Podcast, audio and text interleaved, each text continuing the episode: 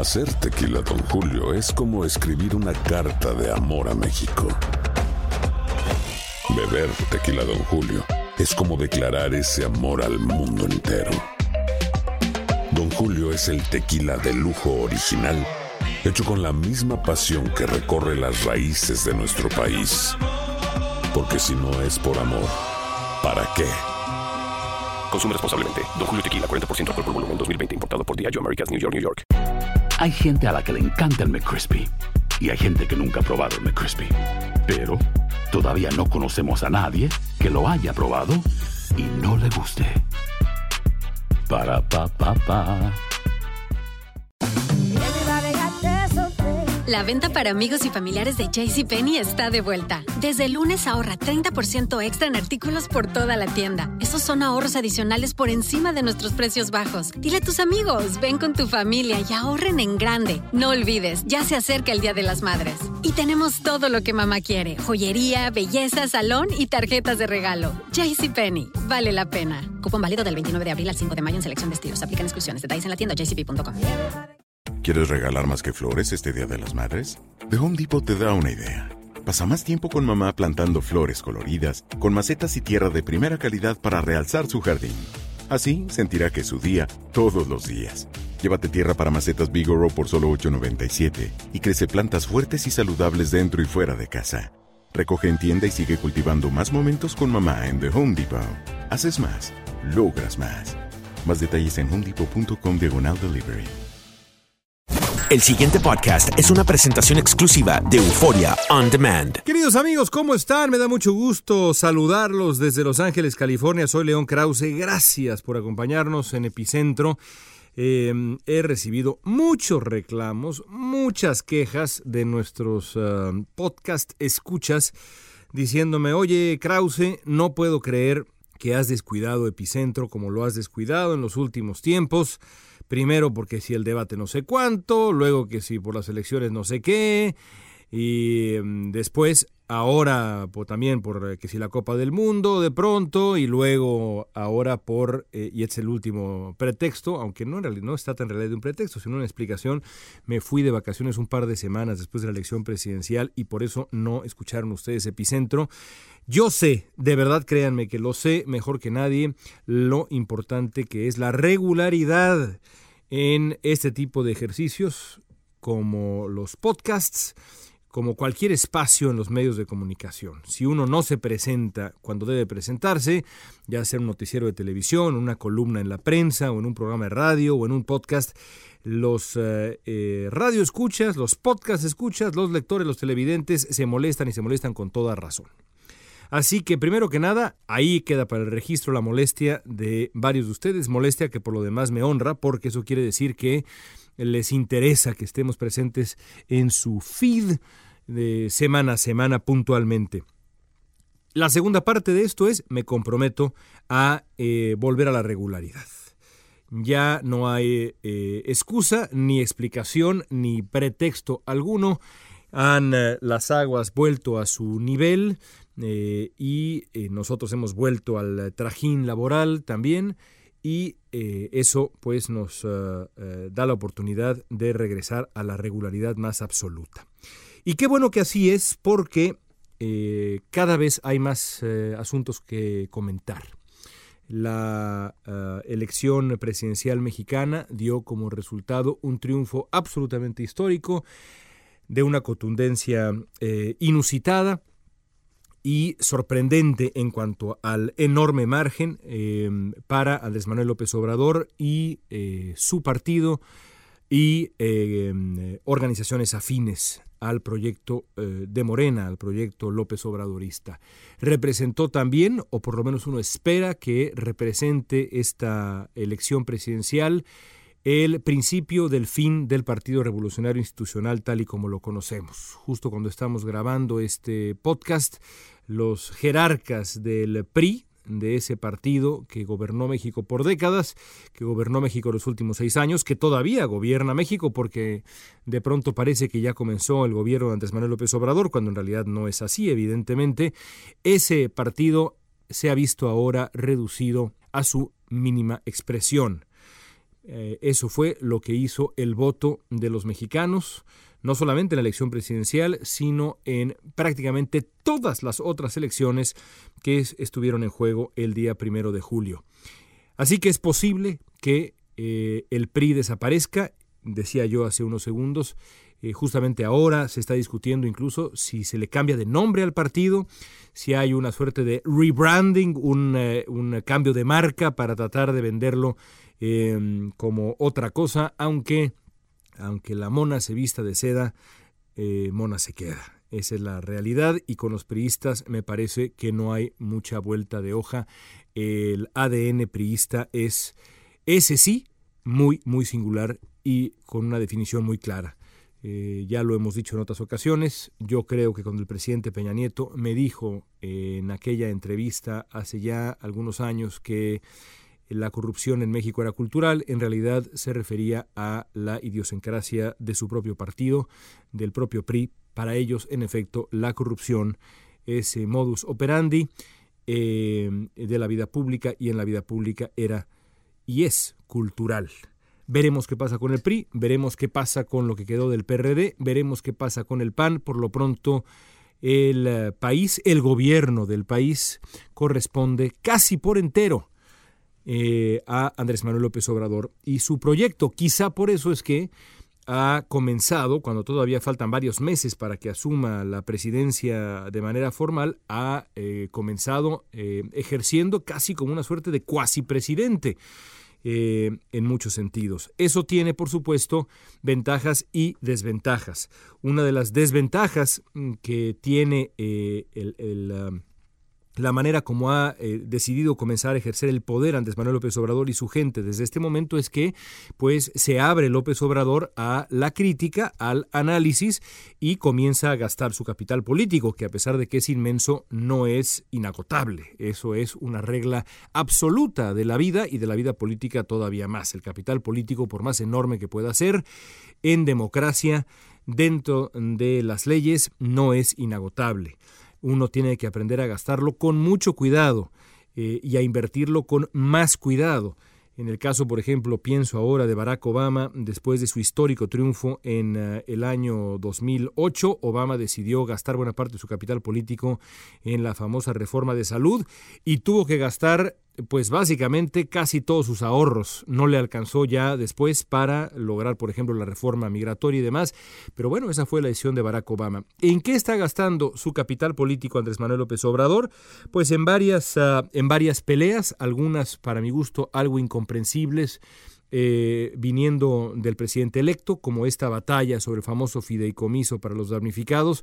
No entiendo y me parece reprobable, lo dije en su momento en el periódico El Universal, por qué Andrés Manuel López Obrador, ya que es presidente electo, no abandona sus viejas batallas y ese tono beligerante, ese tono de antagonismo que creo yo, le pudo haber funcionado en otro tiempo, pero que ahora simplemente no tiene cabida, siendo él, como es presidente electo de México, no está ya eh, dentro de eh, sus... Eh, ni, ni, siquiera responsabilidades, diría yo. no está dentro de sus prerrogativas, me parece, el, el, atacar como ha atacado, en este caso al, al INE, acusándolo de una, de una vil venganza no solamente una venganza, sino sumando un adjetivo que es de verdad eh, durísimo. En fin, me parece que eh, el gastar su capital político en, eh, en ese tema en particular ha sido un error ha anunciado nombramientos López Obrador y también eh, en, algo que eh, nos da, evidentemente, dado los temas que se tocan en Epicentro, mucho para la reflexión, eh, ha decidido López Obrador acercarse de manera franca, directa con el presidente de Estados Unidos, Donald Trump, a través de una larga carta eh, en donde le explica su proyecto de desarrollo para México, le menciona cosas que eh, algunas de ellas serán interesantes para Trump, muchas otras me imagino yo no lo serán tanto, como por ejemplo, pues no, no imagino que a Donald Trump le importe mucho el hecho de que hay un plan para reforestar el sureste mexicano, pero bueno, por algo decidió el presidente electo de México sumar eh, ese asunto también en la famosa carta. Una relación de respeto, de amistad, y fincada en la cooperación para el desarrollo. Hay dos asuntos que creo vale la pena subrayar en la eh, carta de López Obrador a Donald Trump. El, primero de ellos es em, el énfasis en el desarrollo regional.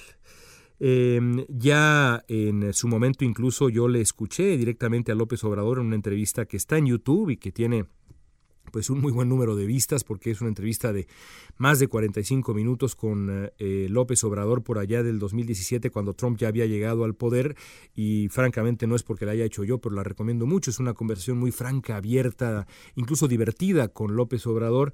Ya desde aquel momento López Obrador me había sugerido que para él la clave de la relación con Trump era eh, tratar de convencerlo de la importancia del desarrollo regional, la idea de que Estados Unidos debía apostar por, y esto no es una frase de López Obrador, pero sí es un concepto conocido, por la construcción de nación, es decir, eh, eh, ayudar a los países del Triángulo Norte de Centroamérica, donde está el epicentro de la crisis humanitaria actual de migración hacia Estados Unidos de los centroamericanos, ayudar a esos países a recuperarse, a reconstruirse, a construirse.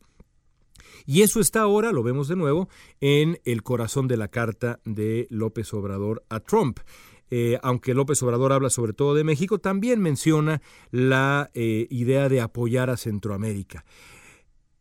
Hay que decir primero que nada que esta idea no es nueva, la idea de apoyar el desarrollo centroamericano no es, eh, no es nueva, no es la primera vez que se pone en la mesa pero eh, no porque no sea nueva, no eh, es positiva, es una gran idea. De hecho, yo estoy convencido en lo personal de que es la única manera de no solamente reducir la migración, sino, pues evidentemente, eh, encontrar un mejor nivel de vida o una vida para buena parte de esas naciones centroamericanas que atraviesan por una crisis brutal.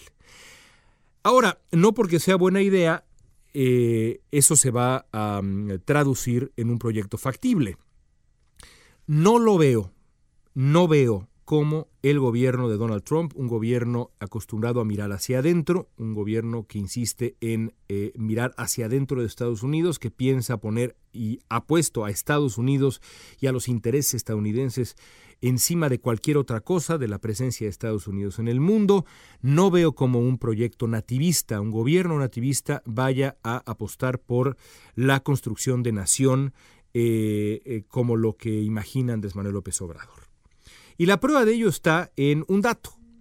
En los últimos tres años, el gobierno estadounidense ha dado 2.600 millones de dólares en asistencia a países centroamericanos. Ustedes podrían decir, oye, caray, 2.600 millones de dólares es un, eh, es un numerote, la verdad es que es eh, notable. Bueno, sí, es un buen número, pero no lo es tanto cuando comparamos lo que ha propuesto eh, Donald Trump para este año nada más en cuanto al presupuesto de ICE, que es la, la Policía Migratoria estadounidense. 8.800 millones de dólares. Así que va de nuevo. 8.800 millones de dólares este año para ICE, la Policía Migratoria estadounidense, contra 2.600 millones de dólares en asistencia a países centroamericanos en tres años. Ese es el calibre de interés real que tiene Estados Unidos eh, con este concepto del desarrollo regional. Ojalá lo logre el gobierno López Obradorista. Ojalá el futuro canciller Marcelo Ebrard, ojalá eh, la aparentemente futura eh, embajadora de México en Estados Unidos, ojalá el presidente electo logre lo imposible y convenza al gobierno de Estados Unidos de invertir más allá de sus fronteras en la construcción de nación. Si lo logra, me quito el sombrero. Me quito el sombrero. Nada sería mejor para toda la región que una suerte de plan Marshall que rescate al Triángulo Norte Centroamericano me parece improbable. La otra cosa que me gustaría comentar sobre la carta de López Obrador a Trump es eh, ese último párrafo. No puedo estar de acuerdo, y mucho menos después de haber visto con mis propios ojos y haber escuchado con estos eh, eh, oídos, con estas eh, orejotas que Dios me dio, no puedo estar de acuerdo con eh, un presidente electo de México que se compara favorablemente con un hombre como Donald Trump. Termina eh, López Obrador tratando de hacer, digamos, una apuesta a la empatía, diciendo que tanto él como Trump han enfrentado, han enfrentado la adversidad y han salido avantes. eh, y diciendo que eh, ambos han desplazado el régimen predominante en sus respectivos países, diciendo, caray, en el fondo usted y yo nos parecemos y nos vamos a entender. El problema aquí es que mientras López Obrador eh, en efecto sacudió al régimen predominante en México con un triunfo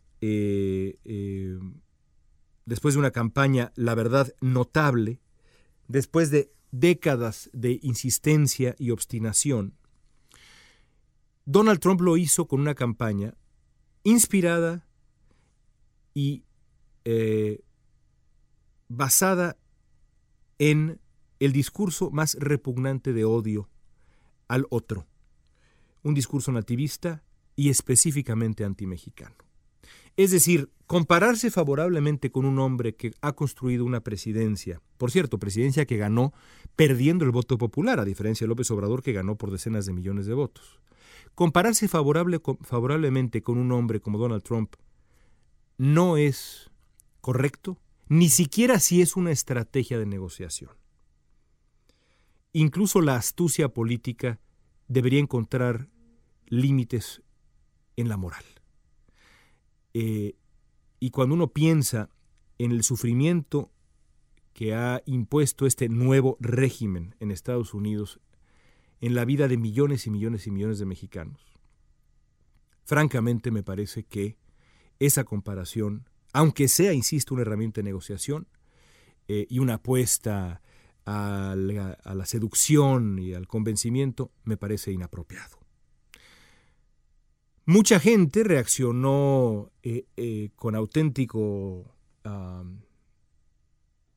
delirio y frenesí después de que Trump respondiera diciendo que eh, López Obrador le parecía un tipo fantástico y que iban a construir grandes cosas juntos. A mí me parece, por supuesto, positivo y nada quisiera yo más, evidentemente, que se construyera una relación sana de aquí en adelante entre México y Estados Unidos en la era Trump. Pero creo que también tenemos que ser un poco más cautos. Y esta cautela tiene que ver con la persona que está del otro lado de la línea telefónica, entre Los Pinos y la Casa Blanca. Los elogios de Trump se los lleva el viento. Donald Trump ha elogiado a mucha gente a la que el día siguiente le escupe. Me parece que hay que irse con mucho tiento con Donald Trump. Y también me parece que hay algo de digno en no echar las campanas a vuelo porque este hombre, este tirano, porque lo es, eh, de pronto frente a un micrófono se le ocurre soltar un par de halagos al presidente electo de México.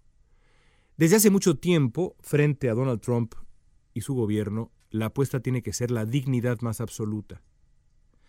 Y la dignidad más absoluta no pasa por aplaudir como eh, porristas frenéticos a la caída de migajas desde Washington. Es indigno. Qué bueno que haya eh, eh, comenzado aparentemente bien la relación entre el presidente electo de México y Donald Trump, porque, como ya hemos dicho aquí en Epicentro, no es imposible. Y cuando uno analiza, por ejemplo, que Donald Trump tiene hoy por hoy 88% de aprobación entre los votantes republicanos, no es imposible que Andrés Manuel López Obrador y Donald Trump coincidan por seis largos años.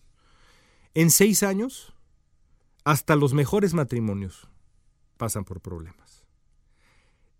En seis años, hasta las amistades entre dos personas estables pasan por problemas.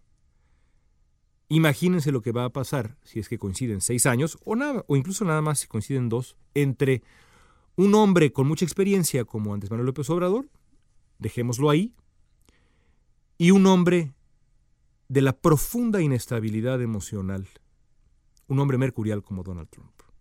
Por eso creo que hay que ir con mucho tiempo y también hay que tomar en cuenta, por último, que en la ecuación de la política estadounidense no nada más existe Donald Trump. Existe un Congreso hoy dominado por los republicanos, pero que el día de mañana, entiéndase por mañana noviembre, puede perfectamente bien estar dominado por los demócratas. Entonces, vincularse con Trump desde la narrativa de haber derrocado al régimen anterior, cuando el régimen anterior era el gobierno demócrata, también implica riesgos. Así que hay que tener cuidado, hay que irse con tiento, hay que tener dignidad y hay que esperar, porque estamos hablando de un interlocutor en el fondo bastante repugnante. No hay que olvidarlo. Hasta ahí dejamos este epicentro. Amigos, gracias por estar con nosotros. Ya está el compromiso de volver con absoluta, rigurosa disciplina y regularidad a este espacio. Queda prometido, así va a ser. Mientras tanto, suscríbanse a Epicentro, regálenos estrellas. Eh, síganme ahí por Twitter, arroba León Krause, para eh, comentarios, sugerencias, críticas, abucheos o quizá por ahí un pequeño aplauso, reconocimiento. Eh, y nos escuchamos la próxima semana. Gracias. El pasado podcast fue una presentación exclusiva de Euphoria On Demand. Para escuchar otros episodios de este y otros podcasts, visítanos en euphoriaondemand.com. Si no sabes que el Spicy McCrispy tiene Spicy Pepper Sauce en el pan de arriba y en el pan de abajo, ¿qué sabes tú de la vida? Para, pa, pa, pa. ¿Quieres regalar más que flores este Día de las Madres? The Home Depot te da una idea. Pasa más tiempo con mamá plantando flores coloridas, con macetas y tierra de primera calidad para realzar su jardín. Así sentirá que es su día todos los días. Llévate tierra para macetas Bigoro por solo $8.97 y crece plantas fuertes y saludables dentro y fuera de casa. Recoge en tienda y sigue cultivando más momentos con mamá en The Home Depot. Haces más, logras más. Más detalles en homedepot.com diagonal delivery. La venta para amigos y familiares de JCPenney está de vuelta. Desde el lunes ahorra 30% extra en artículos por toda la tienda. Esos son ahorros adicionales por encima de nuestros precios bajos. Dile a tus amigos, ven con tu familia y ahorren en grande. No olvides, ya se acerca el Día de las Madres. Y tenemos todo lo que mamá quiere: joyería, belleza, salón y tarjetas de regalo. JCPenney, vale la pena. Cupón válido del 29 de abril al 5 de mayo en selección de estilos. Aplican exclusiones. Detalles en la tienda jcp.com. ¿Quieres regalar más que flores este Día de las Madres? The Home Depot te da una idea. Pasa más tiempo con mamá plantando flores coloridas, con macetas y tierra de primera calidad para realzar su jardín. Así sentirá que es su día todos los días.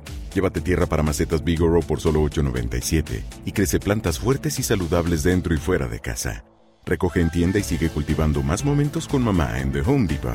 Haces más, logras más. Más detalles en homedepot.com diagonal delivery.